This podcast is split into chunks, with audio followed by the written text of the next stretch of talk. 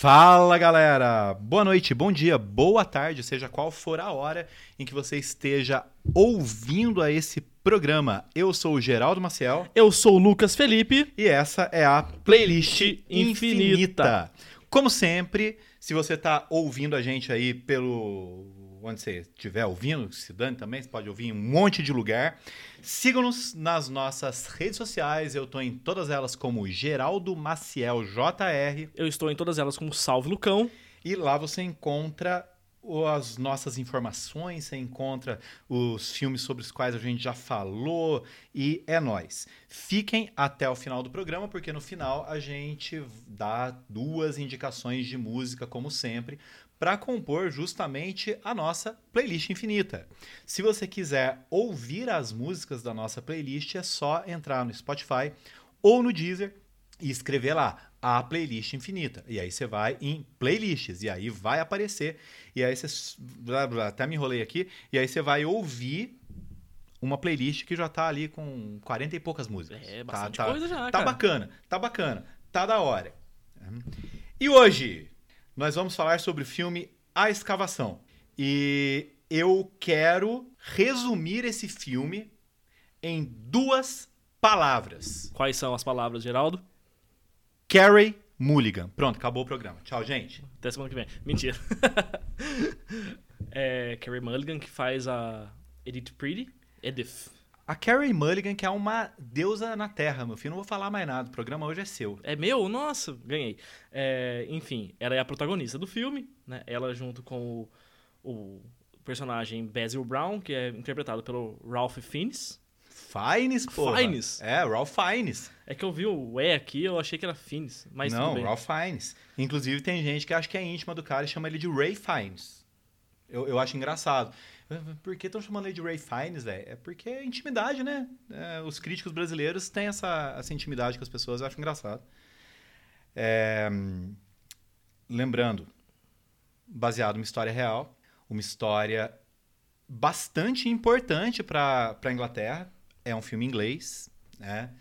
É, e, meu, é, eu acho bacana assistir esses filmes assim, porque a gente conhece umas coisas que não, não chegariam até a gente de outra maneira, porque, pô, eu pelo menos sou um grande pesquisador da história da Inglaterra, né? A gente entende as histórias aqui do Brasil, de Portugal, alguma coisa da América Latina, mas a história da Inglaterra, né? Nossa, que bacana. E depois, velho, eu fui pesquisar sobre esse filme e isso mudou a, a, a maneira de se ver a história antiga da Inglaterra. Eu, eu achei isso super legal. Né? Por outro lado, eu acho que é um filme que não interessa a tanta gente, né? É, Ele é um filme que não vai ter um grande apelo pro público, né? Você não acha? Eu, eu, eu, eu não tô falando da impressão que eu tive quando assisti o filme. Eu tô falando da impressão que eu tive antes do filme. Porque, tipo, por que, que eu assisti esse filme? Por dois motivos. Primeiro, eu sei que ele poderia ser uma das apostas da Netflix pro Oscar. E segundo, é, então, o segundo motivo é Carrie Mulligan. Falei. Enfim, é, mas eu acho legal porque quando eles começam, né, o filme se trata. Véi, você tá ficando louco? Dá continuidade pro assunto que eu falei. Eu fiz uma pergunta. É um filme que não vai despertar o interesse de muita gente, né? Tá, Se o cara largou eu no vácuo, cara mal educado, velho. Tá louco? Não, eu acho que realmente não é um filme que, que é, apetece muito ao grande público. Talvez as pessoas ali que vão pelo, pelo elenco ou que leem a sinopse e tal, mas assim, você vê um filme, a escavação, eu acho que o, assim, o nome já não é muito chamativo para um grande público. É, Eu não lembro como é que era a sinopse da, da Netflix lá, mas as sinopses da Netflix normalmente são ruins, né? É. São, são meio bosta. É, mas, tipo, realmente, eu- eu, eu acho que eu não, não seria levado a esse filme. Eu seria levado pela Carrie Mulligan, porque eu realmente gosto muito dela. Eu tô brincando aqui no desde o começo do programa, mas eu realmente gosto muito dela. O Ralph Fiennes também é um puta ator, né? É, mas, tipo, é difícil ser levado a um filme pelo Ralph Fiennes, porque o Ralph Fiennes faz 80 mil filmes, né? Ele tem uma, uma carreira bem mais ampla e tal, né? É, mas, assim, eu foi, foi coincidência até uma coisa, cara, que eu não tinha me tocado. Mas o filme que a gente falou semana passada, Sociedade Literária Torre de Casca de Batata, se passa imediatamente depois da Segunda Guerra Mundial e é com a Lily James. E isso eu tinha percebido, né? Óbvio. E esse filme se passa imediatamente antes, Antes. da Segunda Guerra Mundial, né? Que a história começa em 1938 e é com a Lily James. Embora eu não, eu não fui pesquisar absolutamente nada sobre o filme antes de assistir. É uma coisa que eu não tenho feito muito mais. Eu, eu prefiro assistir o filme, faço a crítica na minha cabeça e aí eu vou pesquisar algumas coisas, principalmente quando o filme é baseado em fatos. Né? Eu vou pesquisar sobre esses fatos e tal, ou quando ele é baseado em livro, vou pesquisar sobre o livro. E aí depois que eu escrevo a- o roteiro aqui do, do, do podcast, aí que eu vou ver o que, que outros críticos falaram e tal. Eu não tô indo pesquisar as coisas antes para não para não influenciar muito a, a organização aqui do, do negócio. É, mas enfim, assisti e depois ah, tá, pera, é baseado em fatos, vou lá pesquisar, né? E o que eu sei é que a coisa, eu não sei se a gente deve dar spoiler ou não aqui. Se eu perguntar pra você, você vai falar que sim, né? Porque você gosta pra caralho. É, eu dou spoiler sem, sem meio sem querer, querendo, tipo Chaves. Mas, mas enfim, o fato é que eles descobrem uma coisa grandiosa nessa escavação. É, e o filme realmente, se tem uma coisa que você pode falar, é que o título desse filme não engana. Esse realmente não. Ele não engana, porque é o filme inteiro sobre a escavação, né? É, que acontece lá na propriedade da ah, Edith Pretty, que é a personagem da Carrie Mulligan. E fica- eu comecei o filme e falei, cara, como essa mulher é rica, velho. Olha o tamanho do terreno dela, meu irmão. É, tem uns hectares de terra ali. É muito gigantesco, né? É, e aí ela contrata o personagem do Ralph Fiennes, que é muito interessante porque ele é um cara que... Ele é um escavador, mas ele não é lá muito respeitado porque ele não é um intelectual, ele não é o, o, o arqueólogo que estudou, que foi pra É, ele universidade. não tem formação acadêmica, né? Tipo, ele, ele fala, É. eu conheço tudo de solo, eu estudei o solo do- do- dessa terra aqui, eu sei tudo sobre aqui, só que eu não, eu não tenho respeito porque ele não é acadêmico. Exato, mas você viu ele falando tanto de coisa que ele leu, tanto de livro que ele leu em, em, em outras línguas, até que ele aprendeu outras línguas. Aí eu fico pensando, é, é realmente louca essa visão de que para você ser uma pessoa importante e respeitada, você tem que ser acadêmico, né? É. É, é, Acho muito errado isso. é, cara, e é interessante a gente pensar que já havia essa visão nessa, nessa história que se passa em 1938, Tipo, 80, E eu- 80, 90 anos atrás. Exato, e agora ainda tem isso, ainda tem um, um desrespeito, podemos dizer, por esse saber prático da vida, que funciona, né? Você não precisa ter um doutorado para você ser uma pessoa respeitada. É, cara, isso é uma coisa que eu geralmente estou discutindo com outras pessoas, né? A gente que trabalha na área da educação e tudo mais, que tem muita gente que acha que para você ser muito importante, você tem que seguir a vida acadêmica, tem que fazer um mestrado, doutorado. E isso é uma visão, acho que até muito elitista da, da parada, porque É. quem trabalha na, na academia acaba vendo quem não é da academia como, tipo, sub, sub, sub-humano, entendeu? Você é menos do que eu, porque eu sou um doutor. É, mas é, é- na segunda metade do filme ali, quando aparecem os, os profissionais diplomados, por assim dizer, é exatamente isso que ele mostra, né? Sim. É exatamente isso. E é justamente por isso que na vida real o Basil Brown ele ficou esquecido.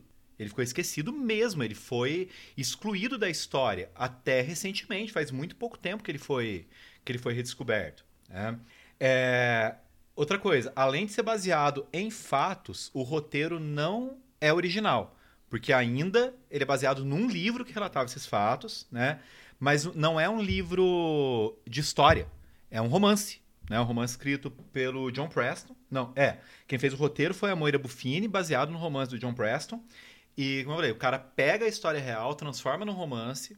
E aí existem certos exageros, por assim dizer, ali, que tornam a atmosfera do filme meio, meio romanceada demais até. E aí, cara, feita essa apresentação aqui, eu acho que a gente pode ir para o ponto fundamental. É um filme que tem pontos positivos e é um filme que tem pontos negativos, talvez em igual escala. Uhum. né? O que me levou a não detestar o filme, não é? Nossa, porra, que filme ruim. Não, não é isso, né? Mas não é um filme que é marcante, assim. Cara, que filmaço, né? É, não é um filme que eu vou falar mal, igual eu falei do Hillbilly Elegy, né? Que realmente não gostei. E só fazendo uma pequena parte aqui, eu tenho visto discussões na internet sobre Hillbilly Elegy e é um filme que tá muito em cima do muro, viu? Tem muita gente gostando dele, cara. É, então, eu vejo Muita no- gente, nos né? grupos de. Às vezes nos grupos de, de cinema pelo Facebook ou alguns comentários no, no Instagram que falam bem do filme e É, eu, alguns- eu tô até esperando gente vir me xingar. Porque a gente falou mal pra caralho do filme. Foi. Mas até aí, né, a gente deu uma embasada lá no que a gente falou. É, a Escavação, por outro lado, é um filme que eu acho que dificilmente vai despertar paixões, assim. Né? Então vamos lá, vamos lá. Esse programa vai ser curto, porque eu vou falar do ponto positivo. O ponto positivo é Carrie Mulligan. Ó, até bateu na mesa. Pra dar um efeito sonoro, que sonoplastia que chama isso. É, É, Depois eu vou ter que tirar isso na edição, porque. Não, vai ficar, Vai vai ficar ficar, o na tapão? edição, vai ficar o tapão. Olha aqui, ó. É, então. Vai ficar o tapão. Coitado do ouvido de vocês, mas é isso aí. Mas enfim, cara.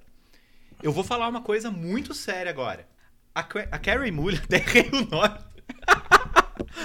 a Carrie Mulligan não sabe fazer coisa mal feita. Mano, ela é muito boa, cara. Em tudo que eu vi dela, ela é muito boa. Agora eu tô desesperado pra assistir o Promising Young Woman, porque estão elogiando bastante esse filme. Esse filme não estreia no Brasil nunca. É um filme que tá concorrendo ao Globo de Ouro. Então, ou seja, ela fez dois filmes esse ano, né? É, Mas esse filme ele tá saindo por estúdio grande, ele não é filme de streaming, não sei como é que vai, vai estrear no Brasil, mas estão elogiando muito porque é uma performance dela fora do que a gente costuma ver.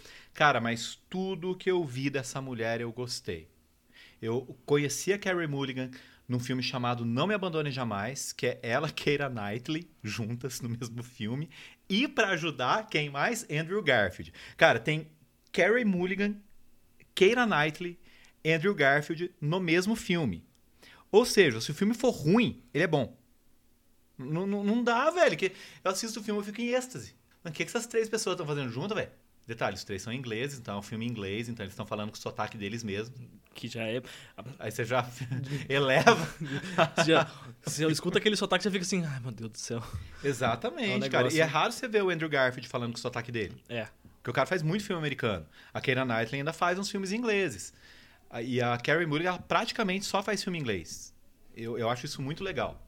Então eu, eu já fiquei apaixonado por essa mulher nesse filme. Depois ela fez Educação, que é um filmaço também.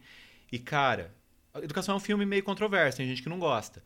Mas eu vou falar uma coisa pra você, meu querido amigo, e pra vocês que estão em casa nos ouvindo. Eu nunca vi ninguém criticar a atuação. Ela pode até estar em filme criticável, mas eu nunca vi ninguém criticar a atuação dela, cara. É- Ela é impressionante.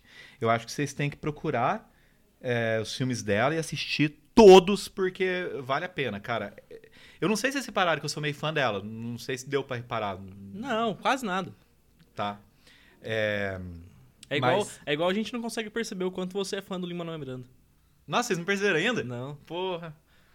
Mas no próximo programa É, vocês então. vão perceber. Deixei o, deixei o gancho, deixei o gancho aqui, ó. Porque o próximo programa, gente, vai ser especial. Acho que eu nem vou colocar episódio 21, vou colocar episódio especial. É.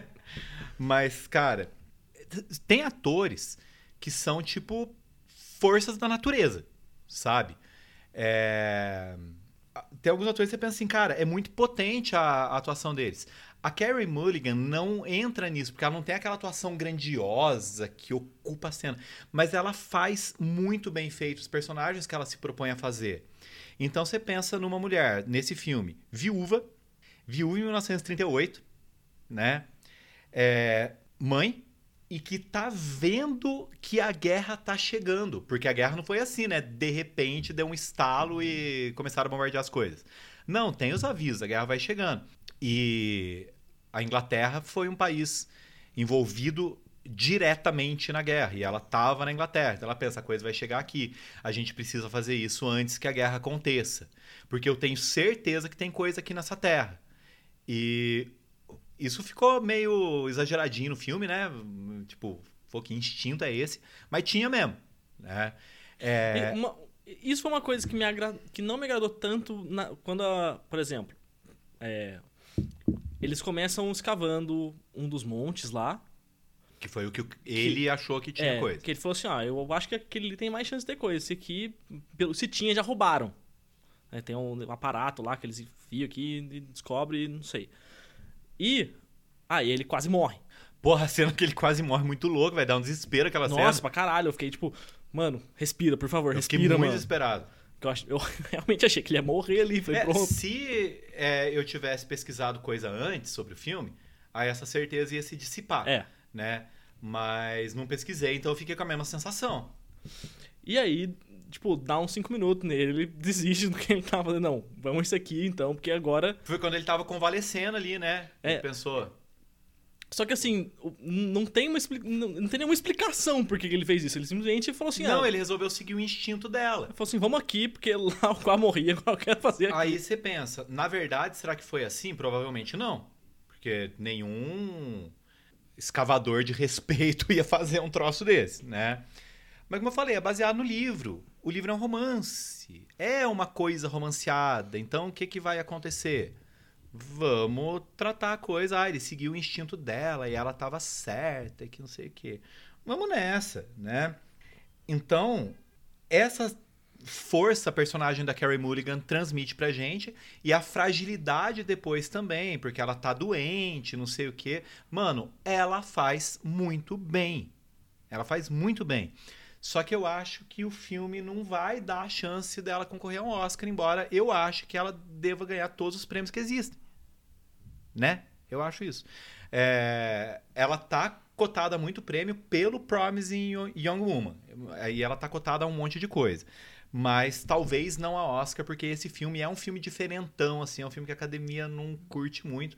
Embora eu não tenha assistido ainda, dei uma pesquisada rápida sobre o que é, só para ter uma noção, porque eu tô muito curioso. Né? É, outra coisa que eu achei muito bonita no filme, se eu achei bonito mesmo, foi a fotografia. Isso, meu... Puta fotografia bonita, velho. É, é, muito, é... é muito difícil falar que é uma fotografia daquela é, é ruim, porque, meu, fotografia que tem muito campo, tenha muito é, meio ambiente, geralmente é, é mas muito a, bonito, a questão véio. é o, a fotografia Sim. mesmo, não o que é fotografado, né? Não, é. Então, é, é isso que dá prêmio pro filme.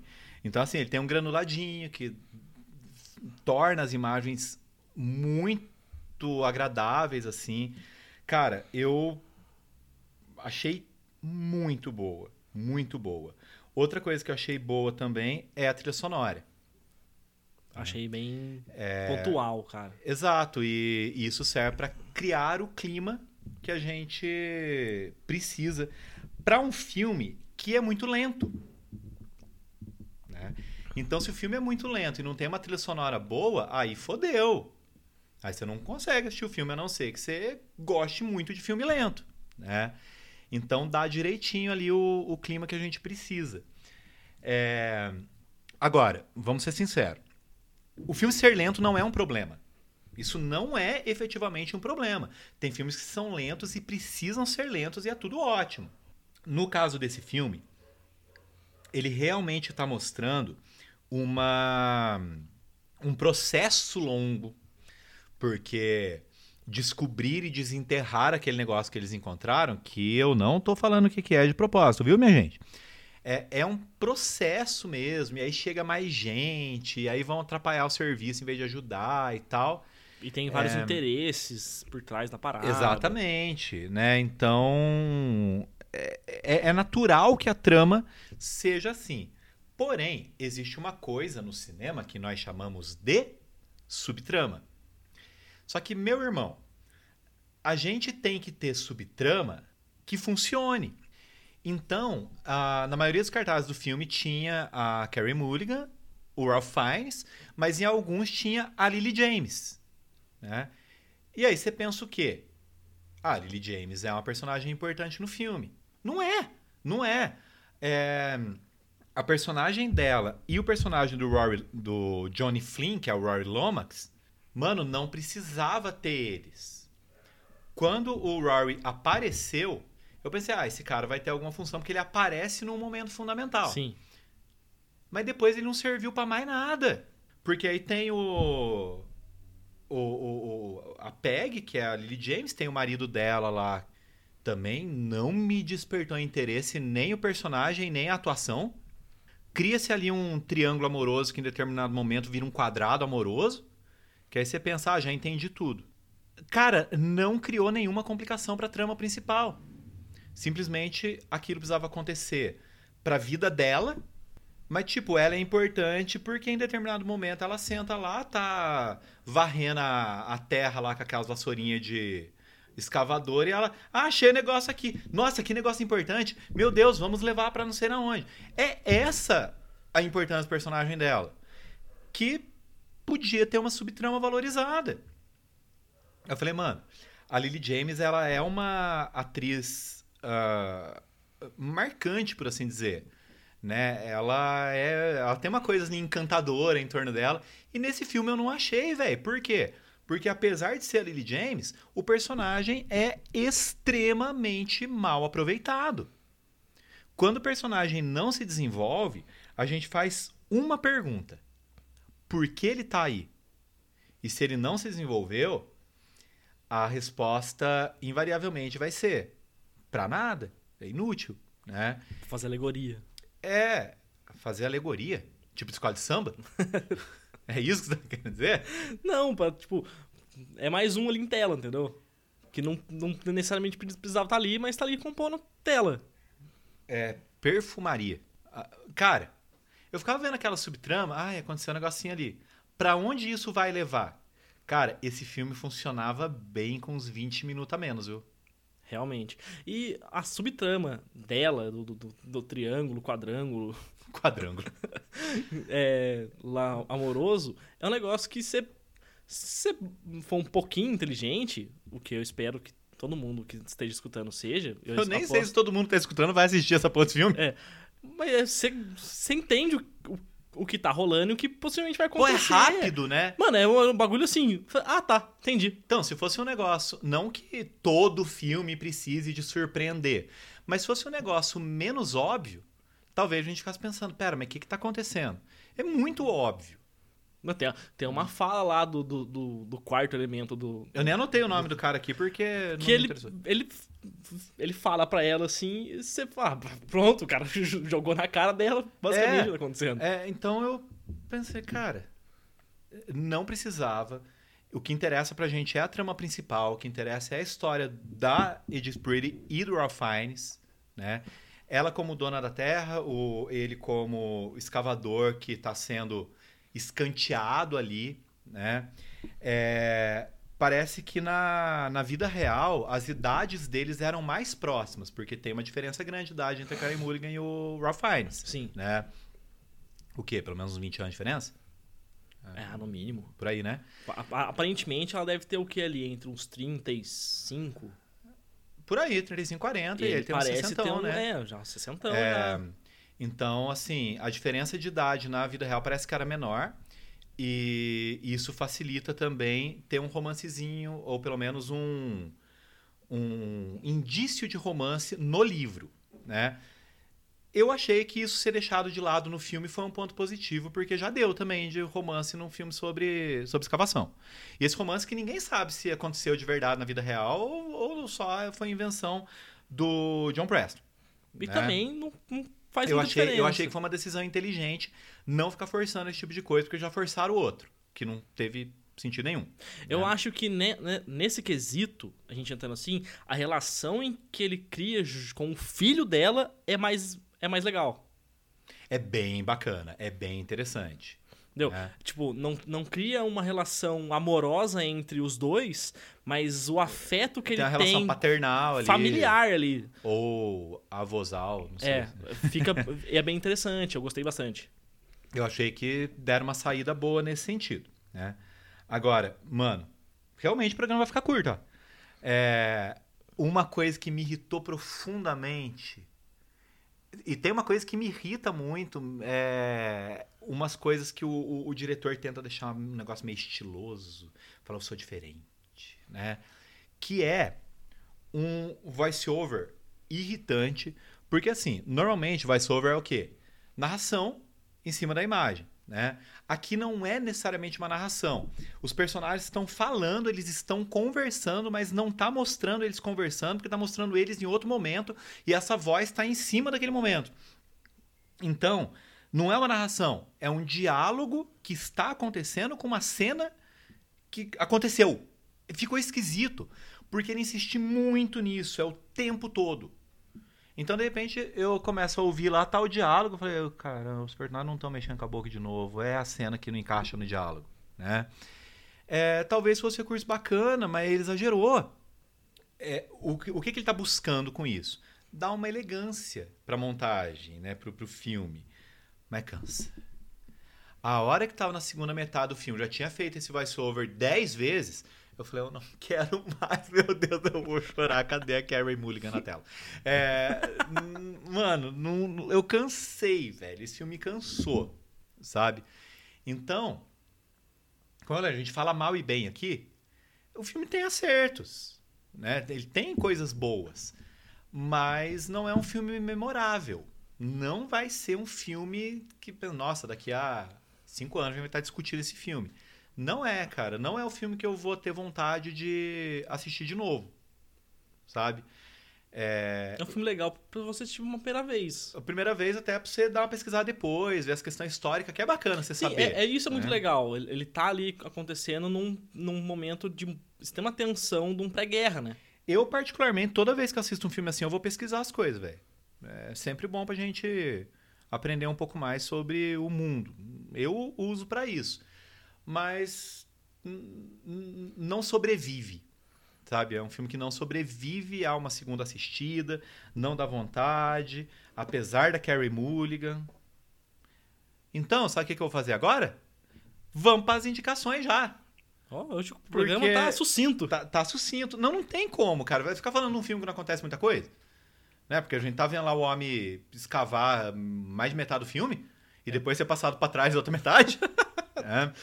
Dá dó do caralho dele essa parte. Dá, dá. Nossa, cara, dá dó. É. Não, mas ah, quando a gente descobre que de fato ele foi deixado fora da história, né? Na vida real, né? É, então. Mano, como assim? É muito sacanagem, velho. É, eu ia comentar uma, uma parte do filme aqui, mas ia ser muito spoiler, então. É, vamos ver. Deixa pra lá. Vamos ver, vamos ver. Né? Ah, é... tem um negócio que eu queria falar. Que eu esqueci de falar. Pulei aqui no roteiro, mas vamos falar antes da indicação. É tem duas coisas que poderiam ser mais bem trabalhadas no filme. A própria personagem da Carrie Mulligan e a personagem da Lily James é, jogar ali sobre elas uma discussão mais interessante sobre a condição feminina. Né? Porque você está falando de uma mulher que é viúva num mundo que não foi feito para mulheres que não têm marido, porque eu estou falando de 38. Ela é viúva e mãe, né? Viúva e mãe. Ainda bem que rica, porque, né, pelo menos isso. É, e a personagem Lily James está ali num casamento que não funciona, porque, bom, você tem que estar tá casado e tal. É, então poderia ter uma discussão mais interessante sobre a condição feminina e uma discussão interessante sobre homossexualismo também. Só jogando no ar aqui, porque se vocês forem assistir o filme, vocês vão descobrir exatamente do que, que a gente está falando assim que o personagem aparecer. Né? É, mas essas duas discussões não ganham relevância. É, é, esse o último ponto aqui que eu queria falar. De novo, criticando o quê? De novo, criticando a subtrama do texto que não deu certo. É, eu fiquei muito incomodado, não com o filme, mas com o, o, a primeiro, o primeiro momento em que a, a personagem da Lily James aparece, porque ela fala, ah, eu sou. tô estudando, não sei o quê. Ela aparentemente é uma pessoa que entende do Não, ela parece ser mega inteligente, pelo Entendeu? jeito que ela fala. E ela só foi escolhida por causa do peso dela. Por causa do peso dela, velho. Meu. Ah, não. É porque você consegue ficar ali em cima e tal. Eu fui escolhido pelo meu peso. Tipo, foda-se se eu sou competente no que Sem eu faço. Sem contar que na maioria das vezes os caras, em vez de se dirigirem a ela, se dirigem a marido dela, né? É. Como se ela não fosse nada. Mas tá vendo, cara? É uma discussão que podia ser super importante e fica relegado a esse momentozinho. Podia ter aproveitado mais isso, É, né? esses, esses 20 minutos a menos que o filme podia ter, podia ser- ter sido usado pra, pra explorar um pouco mais disso, né? Exato, então. Tipo, realmente foi uma falha aí. Mas enfim, vamos lá pra indicação. Eu quero falar de uma música aqui, gente, de uma banda que eu amo, que é o Belen Sebastian. Gente, Belen Sebastian é uma banda que eu descobri quando eu era adolescente. Tipo, é daquelas coisas que eu sinto orgulho de conhecer, porque eu ouvia muita coisa que ninguém conhecia, ainda mais lá na minha cidade, que era um, o cu do mundo, né? Frio. E ninguém conhecia, cara. E eu conhecia Belen Sebastian, banda escocesa, foda pra caralho. Comprei os primeiros discos, tudo deles que saíram pela Trama, pela Trama Virtual, não, pela gravadora Trama aqui no Brasil, é, que foi a fundadora da- do Trama Virtual também. E depois ficou muito difícil de achar os discos dele aqui, deles. Tanto que o último disco deles eu não consegui comprar ainda, fico muito triste. Mas eu tenho um disco deles muito bacana que chama Right About Love. Eu, eu, eu amo esse disco, velho. Não é dos discos mais adorados do Belen Sebastian, mas eu amo esse disco. Tipo, talvez seja o disco que eu mais ouço do Belen Sebastian. Tô aqui de boa, quero ouvir uma musiquinha, põe ali o meu CD do Belen Sebastian. Cara, eu adoro esse disco. Quase tanto quanto eu adoro a Carrie Mulligan. Não, quase tanto não. Acho que eu adoro os dois igual. Sabe por quê? Porque tem a música, que é a música que dá título a esse disco, Right About Love, que quem é que divide os vocais com o Stuart, Murdoch? Carrie Mulligan, velho. A mulher não é só uma baita de uma atriz, ela canta. O que mais que eu vou falar? A hora que eu falei, porra, vamos falar de um filme com a Carrie Mulligan, eu falei, eu não vou pôr música nenhuma que tenha a ver com o filme, não. Eu vou pôr a música que a Carrie Mulligan canta. Então a galera tem que ouvir essa porra, vai lá no Spotify, no Deezer, no Amazon Music, no YouTube Music, na puta que pariu, e procura essa música, Right About Love, e vocês vão ver que essa mulher é fenomenal. Aí vocês assistem o filme também, vocês vão ver que ela é fenomenal também. Aí você assiste todos os filmes dela, Carrie Mulligan é foda. É isso aí que eu tenho pra dizer, gente. Se apaixonem pela Carrie Mulligan também. Vamos lá, meu querido. A minha indicação é uma música que tem. Para de rir, arrombar. Não, velho. Só faltou uma. A minha indicação de hoje. É. Eu, eu- sabe o que, que eu espero, cara? Toda vez que você começa a indicar desse jeito, você falar o nome do seu amigo secreto. Toda vez, sério. O meu amigo secreto é uma pessoa muito legal. Tipo, a minha indicação de hoje é uma música, tá? Óbvio. Não, mas a indicação no caso é a música Dig da banda Incubus, que apesar de ter o mesmo nome do filme, não fala sobre escavação, fala sobre amizade. É mesmo? Sim, Bacana. fala sobre laços de amizade e isso é uma coisa que é muito legal que o filme mostra. Eles criam ali muitos laços, né? Não laços só afetivos, como laços de amizade também, principalmente entre o Mas lá de amizade não é afetivo? Mas o, afetivo eu digo na questão de um, de um Não, uma coisa é laço amoroso e outra coisa é lá de amizade. Os dois são afetivos, né, ô? Porra. Então, é, principalmente entre os protagonistas ali, o Basil Brown e a Edith Pretty E o moleque, né? e o garoto. Então eu pensei nessa música, além de, do nome, ser igual do, o do, do filme, também por causa do que ela fala. E é isso. Achei bacana, cara. Achei, achei legal. É, essas paradas aí dos new metals aí, dos metal alternativo, desses bagulhos, você sabe que eu não conheço e não me interessa conhecer também. É que Incubus acho que não entra nessa parte, entra mais num rock alternativo.